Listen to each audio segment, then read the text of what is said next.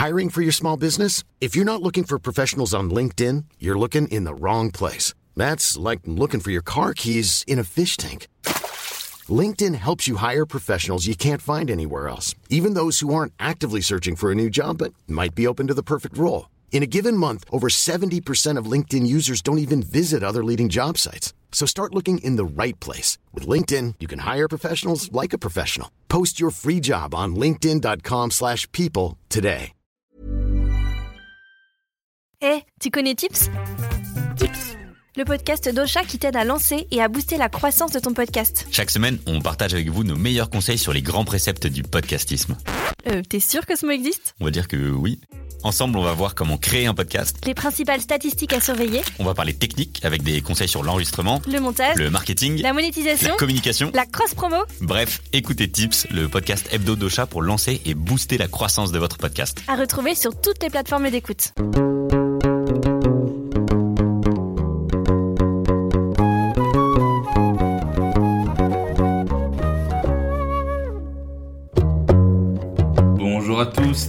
Aujourd'hui on va encore et encore parler de corps et de sexualité, cette fois-ci du côté du Proche-Orient. Dans le monde arabe, qu'il soit musulman ou pas, le corps des femmes est vécu comme dangereux, car tentateur par nature. Il doit donc être caché, enfermé, pour éviter que les hommes ne cèdent à des pulsions sexuelles plus fortes que leur volonté. C'est pas de leur faute. Bah, elle n'avait qu'à pas s'habiller comme ça. Et puis qu'est-ce qu'elle vient faire dans la rue aussi tard? Elle ne respecte ni les traditions ni elle-même en se baladant comme ça. C'est elle qui l'a cherché. Son corps a transgressé l'espace public. De toute façon, ce sont les patriarcats d'État qui peinent à céder des droits à égalité et qui préfèrent garder le contrôle des corps, de la reproduction et de la sexualité des femmes. Certes, en France, la sécularisation progressive, bien que partielle, de la société a permis des avancées indéniables. Mais la domination masculine est partout et l'écrasante majorité des femmes françaises, où qu'elles soient, qui qu'elles soient, ont subi une forme d'harcèlement de rue au cours de leur vie. Pour en savoir plus là-dessus, je vous recommande à tous, mes auditorices, de suivre le collectif féministe Nous Toutes. Pour l'occasion, j'avais envie de me tourner vers celle qui représente une des grandes figures du combat féministe dans le monde arabe, c'est Jomana Haddad.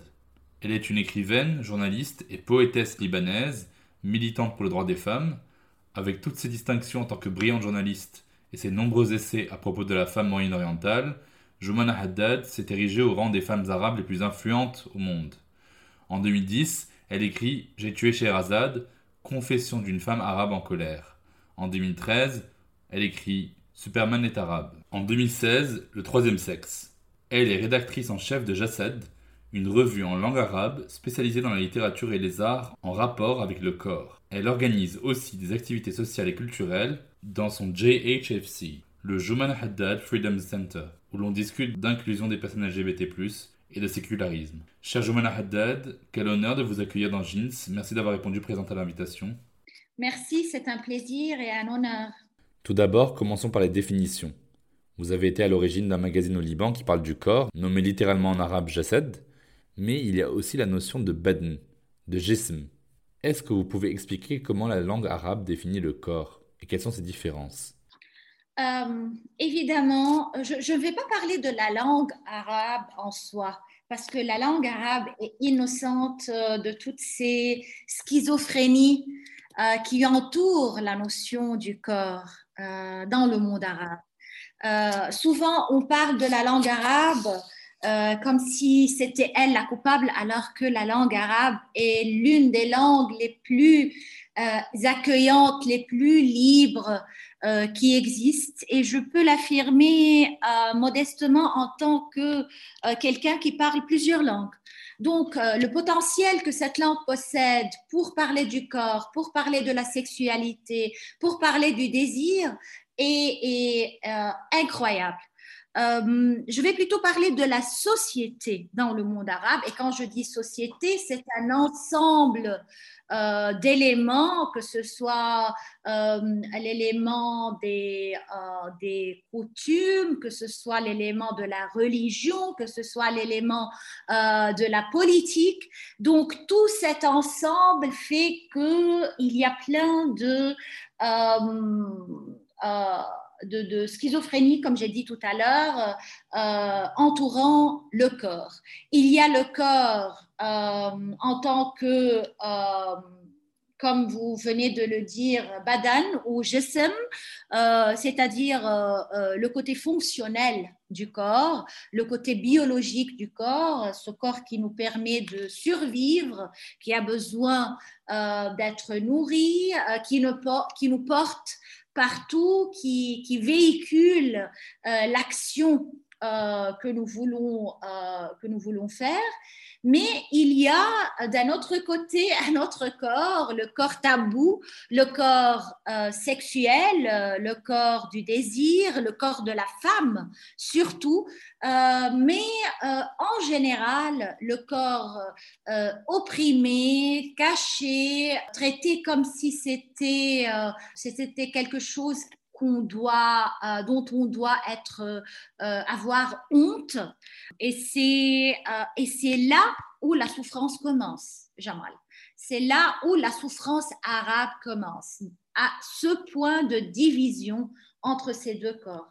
Je trouve qu'il est grand temps pour nous, si on ne veut pas parler du futur, si on ne veut pas parler du, du fait que nous sommes en 2021, on pourrait juste, pour ceux qui sont tellement attachés à la tradition, revenir à une, à une tradition, tradition qui est honorable, euh, une tradition arabe où le corps était roi où le désir était quelque chose de naturel comme il doit l'être, où l'intimité était quelque chose de beau, de normal, une célébration de la nature humaine. Du coup, la question corollaire que je voudrais vous poser, c'est est-ce que le corps de la femme a une autre définition?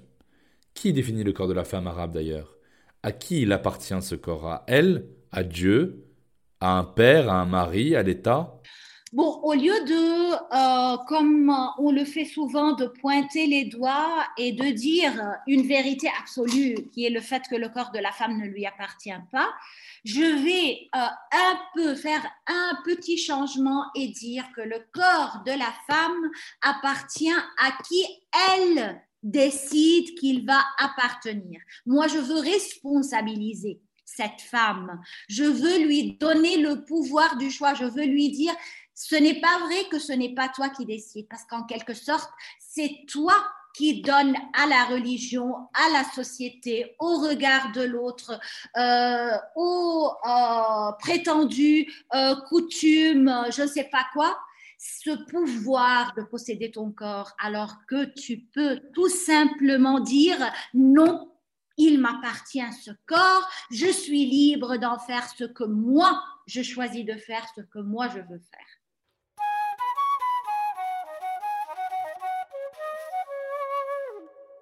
Vous qui êtes une grande journaliste, écrivaine et poétesse, vous avez la maîtrise des mots.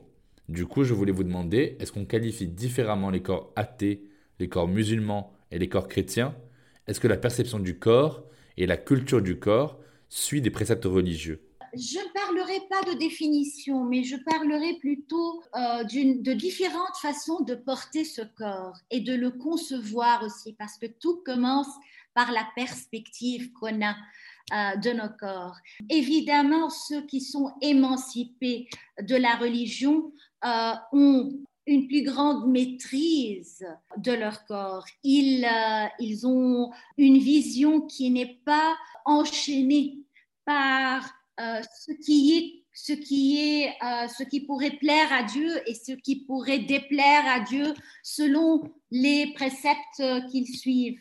Euh, et souvent, ces préceptes sont absolument absurdes. Je ne sais pas, avec tout le respect que je porte pour euh, euh, chaque être humain et les croyances qu'il a le droit d'avoir, souvent je regarde certaines de ces, certains de ces principes et je n'arrive pas à, comprendre comment il y a des gens qui sont vraiment éduqués, qui ont euh, supposément la possibilité d'avoir une ouverture d'esprit, mais qui se laissent entraîner par euh, ce piège du oui, ça c'est halal, ça c'est haram, ça tu peux faire, ça tu ne peux pas faire. Euh, c'est triste, moi je trouve que c'est triste. Vraiment, ça me brise le cœur.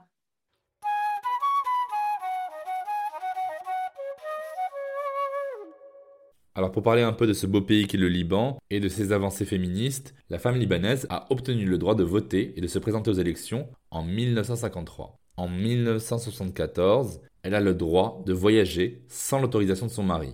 En 2017, l'article 522 du Code pénal, accordant une exemption de peine aux violeurs s'il venait à épouser sa victime, a été aboli.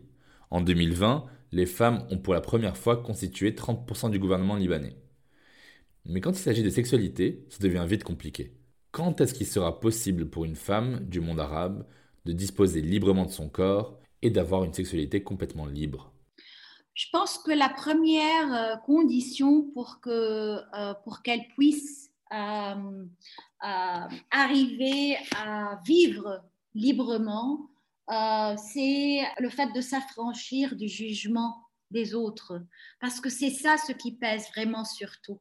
Elle veut paraître vertueuse, entre guillemets, au regard de l'autre. Elle veut être euh, la petite fille bon genre qui attend euh, le mari euh, en préservant cette virginité tellement précieuse pour que son honneur, son, fameux honneur, l'honneur de l'homme, euh, soit, euh, soit respecté. Alors que, il faut le savoir, il y a beaucoup d'hypocrisie et de pratiques en secret qui sont tout à fait le contraire de cette image superficielle de ce que c'est euh, une bonne fille, une fille bon genre.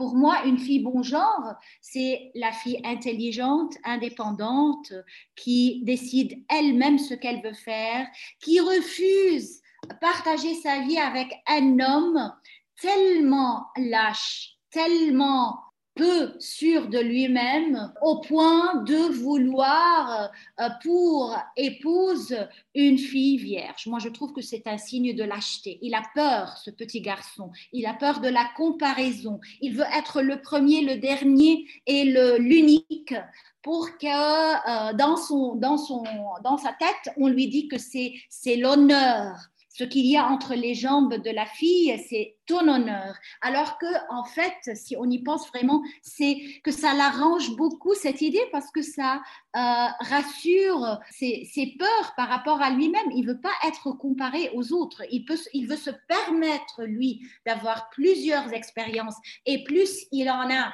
Euh, plus il est apprécié par la société. Waouh, quel Casanova! Euh, on dit fahel, alors que elle, elle, devient automatiquement une pute, automatiquement, si elle dispose librement de son corps.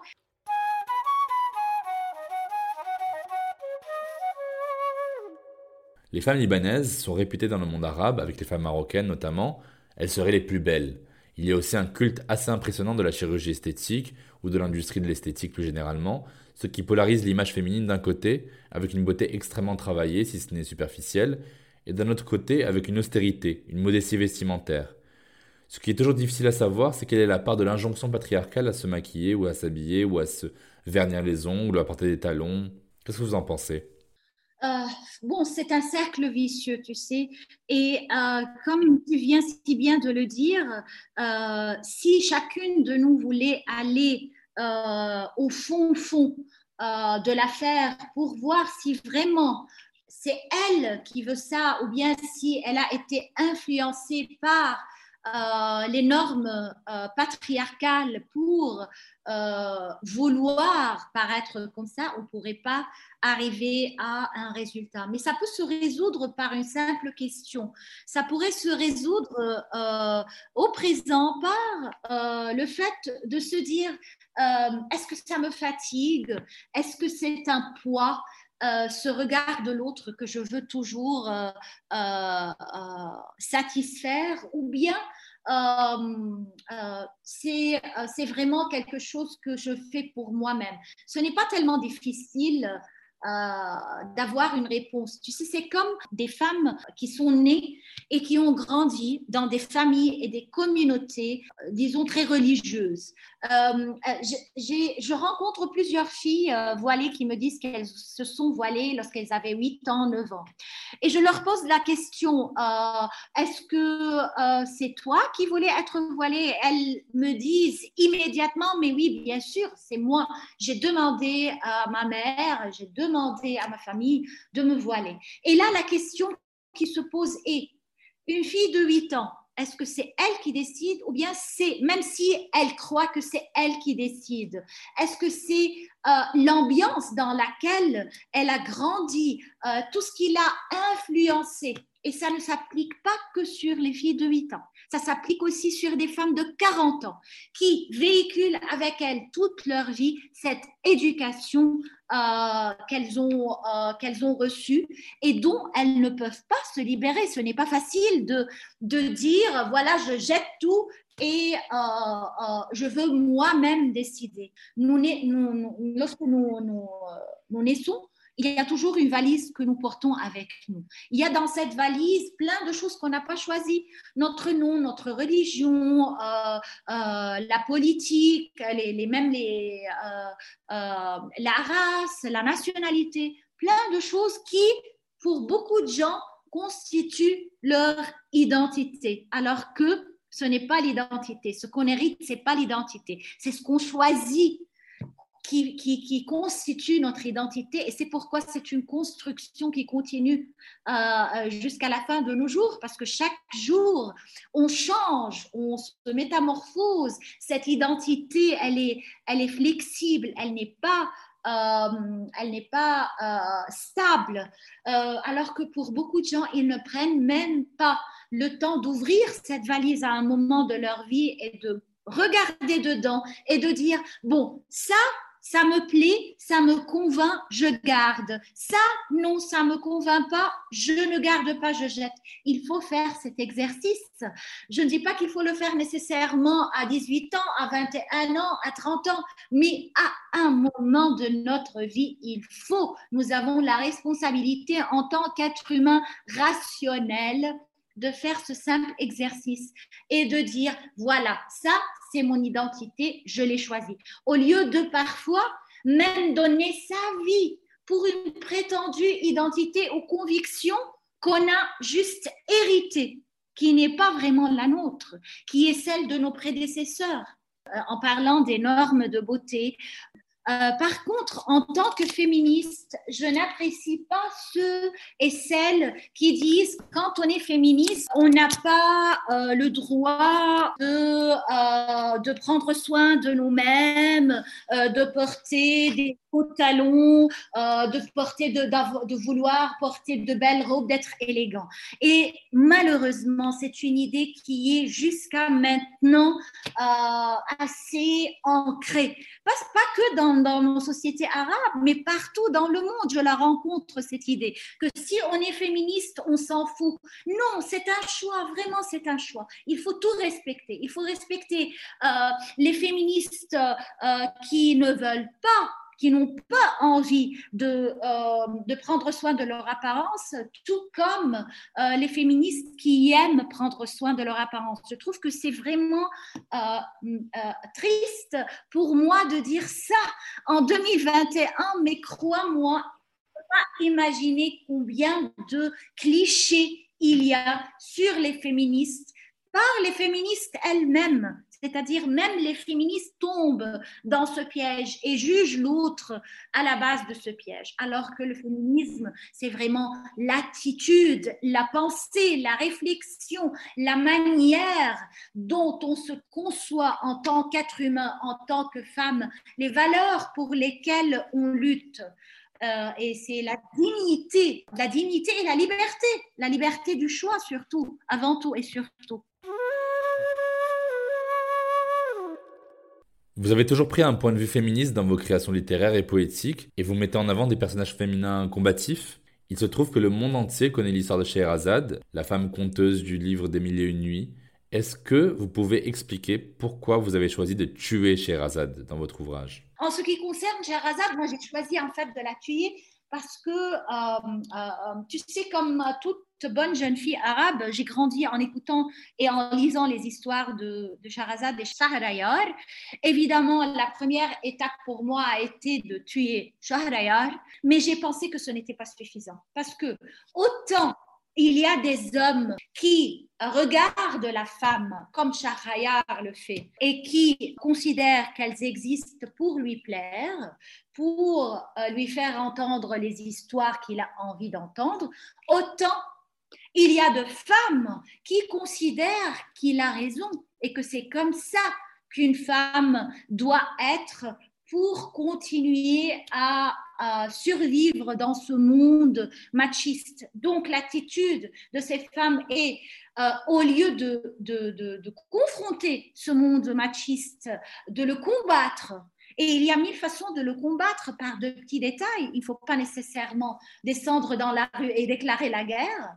Elle décide de, elle croit que la bonne manière, c'est de, c'est la ruse. Moi, je n'aime pas la ruse. Moi, j'aime la confrontation, la transparence. Tu dis ce qui ne me plaît pas, je te dis ça, ça ne me plaît pas moi, je n'approuve pas. Je dis non, je dis oui. Et donc, euh, euh, on parle toujours euh, de l'Ève espiègle qui sait donner à l'homme l'impression que c'est lui qui décide alors que c'est elle qui décide. Ça me plaît pas. Même si c'est elle qui décide, ça me plaît pas. il faut que les choses soient claires.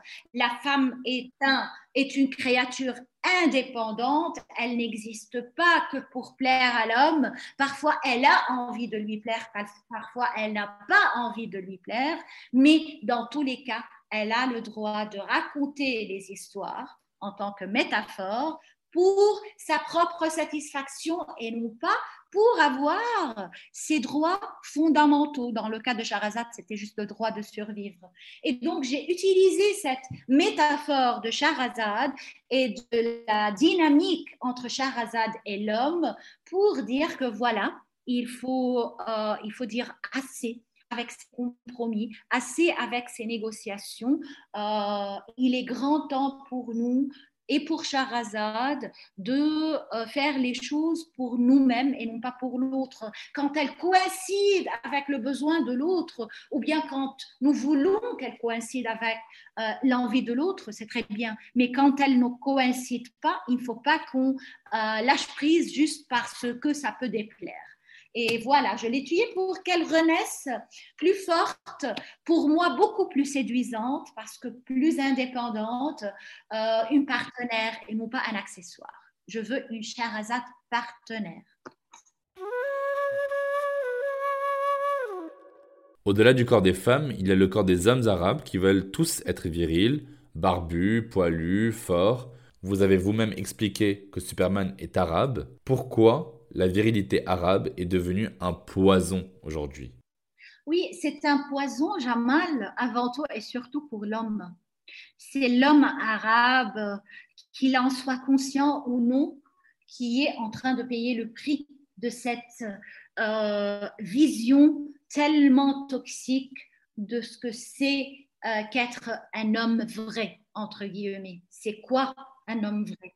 Qui est l'homme vrai. C'est pourquoi moi je dis toujours que le féminisme, il est, euh, il est bénéfique autant aux hommes qu'aux femmes. C'est pourquoi les hommes doivent être des alliés de ce combat avant même les femmes et avec les femmes parce que euh, une société où euh, eux, ils doivent être responsables de tout et, et de la femme, c'est vraiment une, une des, des, des attentes, euh, je trouve, terroristes. Euh, il ne doit pas pleurer, il doit euh, être toujours à la hauteur de la situation, il doit être fort, il doit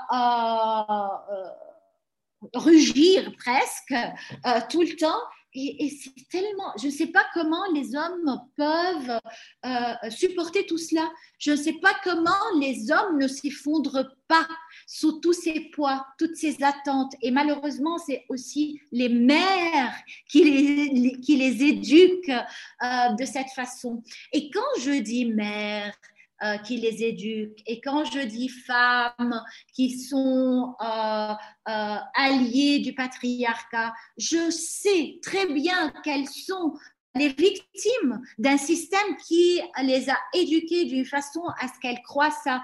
Je, je ne dis pas qu'elles sont les seules coupables, mais il suffit d'un moment de lucidité et de réflexion pour sortir de ce piège.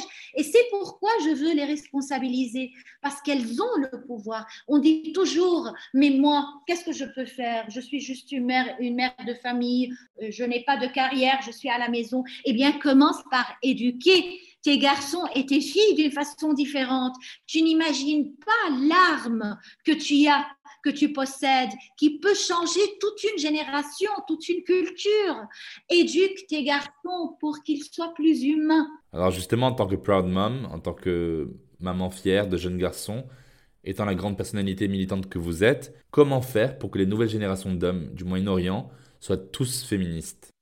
Tout d'abord, il faut réconcilier le monde avec le mot le, le, concept du féminisme, parce qu'il y a plein de gens, même de femmes, qui sont très fortes, très indépendantes, qui me disent oui, moi je suis pour l'égalité, mais je ne suis pas féministe, comme si c'était un mauvais mot, un gros mot. Et ça, c'est aussi très triste, Jamal, alors que le féminisme, c'est un très beau concept pour l'humanité tout entière, pas que pour les femmes.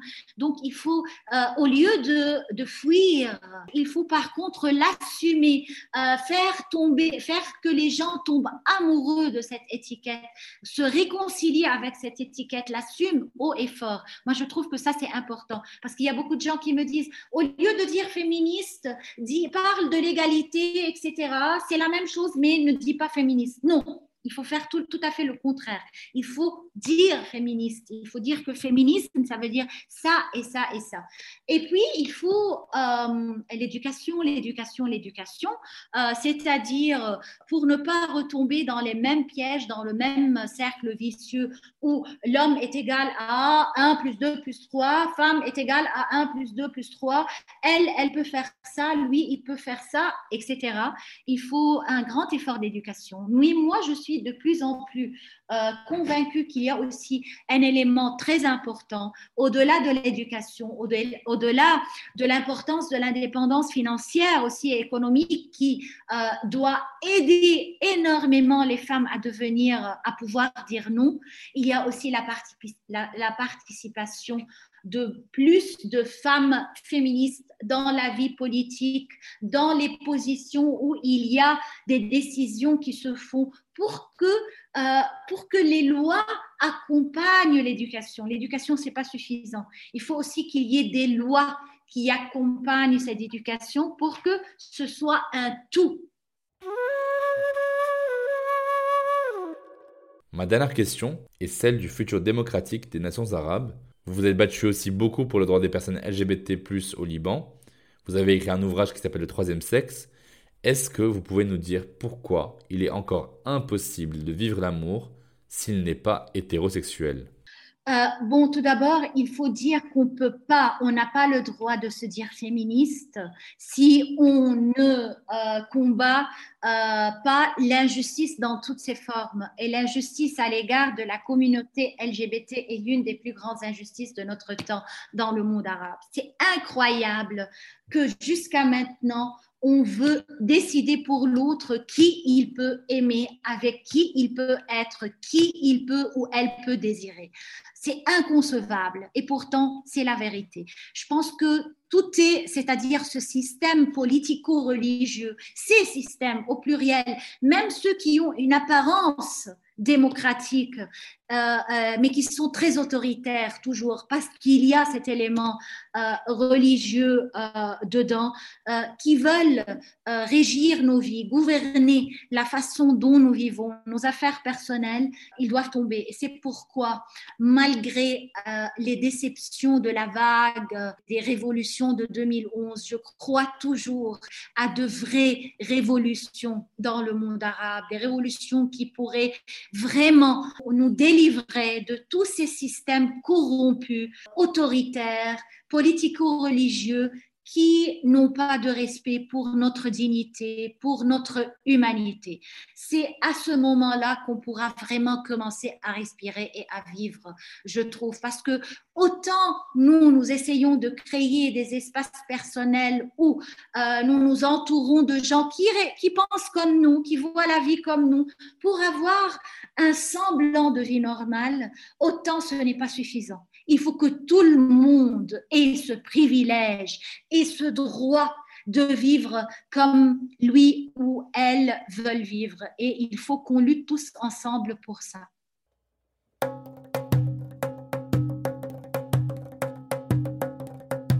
Alors on va conclure, mais avant, dans chaque épisode de Jeans, on déconstruit ensemble un mythe ou un mytho qu'on m'a dit ou que j'ai souvent entendu. Une amie libanaise me disait quand j'étais encore étudiant, non mais il faut dire la vérité, Contrairement aux musulmans, nous, les chrétiens maronites du Liban, on n'a aucun problème avec la femme. Qu'est-ce que vous auriez répondu à ça? Quelle hypocrisie. Je ne sais pas si elle est hypocrite, pardon pour elle, euh, ou si elle est vraiment, elle a atteint, euh, elle, a, elle a subi un lavage de cerveau tellement, euh, tellement profond qu'elle est dans le déni total et dans l'inconscience totale. Mais ce n'est pas vrai du tout. Ce qui s'applique aux chrétiens ex-chrétiens qui se sont émancipés de la religion en Europe ne s'applique pas du tout aux chrétiens du monde arabe, qu'ils soient au Liban ou dans n'importe quel autre pays, parce qu'il y a d'autres pays où il y a beaucoup de chrétiens, l'Irak, la Syrie, euh, l'Égypte, etc il y a le même degré de machisme, euh, de sexisme, euh, d'oppression de la femme et dans la, religion chrétienne elle-même, euh, il faut juste lire au lieu de choisir les extraits qui nous conviennent pour que on réalise que c'est l'une des religions, les trois religions monothéistes sont aussi machistes l'une que l'autre. Ça, c'est la vérité. Je n'invente rien, c'est un fait. Vous vouliez dire un dernier mot? Euh, De terminer cette, euh, euh, cette conversation que j'ai beaucoup appréciée pour annoncer une très belle nouvelle. C'est que Jassad revient. le magazine que je, je publiais, ça fait dix ans qu'il était que qu'on ne le publiait pas, et là il revient en tant que site web. Et donc j'invite tous les auditeurs, tous les auditeurs, et je t'invite, euh, toi aussi, à contribuer à, euh, ce projet euh, que je trouve encore plus nécessaire qu'avant. On a besoin tous de lutter parce que tant que nos corps, nos corps de femmes, mais aussi nos corps d'hommes, nos corps de citoyens, tant que ces corps sont enchaînés, on ne pourra jamais vraiment atteindre la dignité que nous méritons. Merci infiniment, cher Jomana, pour ce bel échange. Merci, Jamal. Au revoir.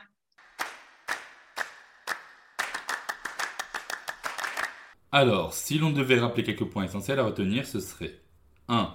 Nulle religion ou culture n'a le monopole du sexisme et de la misogynie. L'hétéropatriarcat s'est immiscé partout, dans les moindres recoins de nos espaces publics et privés. Être hindouiste, athée, musulman pas pratiquant ou évangéliste ne protège en rien contre la domination masculine. 2. L'injonction ancestrale à l'hypervirilité des hommes arabes s'est mue en virilisme, c'est-à-dire en une exacerbation des attitudes, des représentations et des pratiques viriles qui empoisonnent le quotidien de millions de femmes chaque jour à travers le monde arabe et en France, mais empoisonnent aussi le quotidien des hommes eux-mêmes. 3. Le corps de la femme est à la femme. Un point c'est tout. Il lui revient le droit inné d'en disposer librement, c'est pourquoi la libération du corps de la femme arabe passe par la libération de tous les corps de toutes les femmes arabes. Aucune femme ne sera libre tant que les autres femmes ne seront pas aussi libres. Il convient donc à tous, hommes, femmes et personnes non binaires, de se battre pour atteindre enfin l'idéal égalitaire. Ça veut dire qu'il faut ouvrir sa gueule et pas rester planté là à rien faire quand on voit une agression dans la rue. Ça veut dire qu'il ne faut pas laisser passer les blagues sexistes au dîner entre amis. Merci de nous avoir écoutés. Vous trouverez toutes les références évoquées dans la description de cet épisode. Je vous mets aussi plein de bouquins et de films en rapport avec la thématique de l'épisode pour les plus curieuses et les plus curieux d'entre vous. La semaine prochaine dans Jeans, j'accueille une angliciste française d'origine ivoirienne qui se définit comme afropéenne. Elle est maître de conférences à l'université de Tours. spécialiste des diasporas africaines, avec qui je vais parler longuement de corps et de sexualité de personnes noires. Il s'agit de l'immense chercheuse Mabula Soumaoro. N'oubliez pas de vous abonner au podcast Jeans et de laisser vos questions, vos commentaires. Abonnez-vous au compte jeans-du-bas podcast sur Instagram. Partagez autour de vous et n'hésitez surtout pas, mais alors surtout pas, à bien noter l'épisode si vous a intéressé.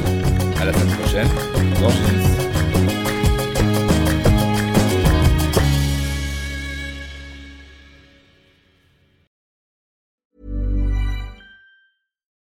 Deserves the best, and there's no better place to shop for Mother's Day than Whole Foods Market. They're your destination for unbeatable savings, from premium gifts to show-stopping flowers and irresistible desserts. Start by saving 33% with Prime on all body care and candles. Then get a 15-stem bunch of tulips for just $9.99 each with Prime. Round out Mom's menu with festive rosé, irresistible berry chantilly cake, and more special treats. Come celebrate Mother's Day at Whole Foods Market.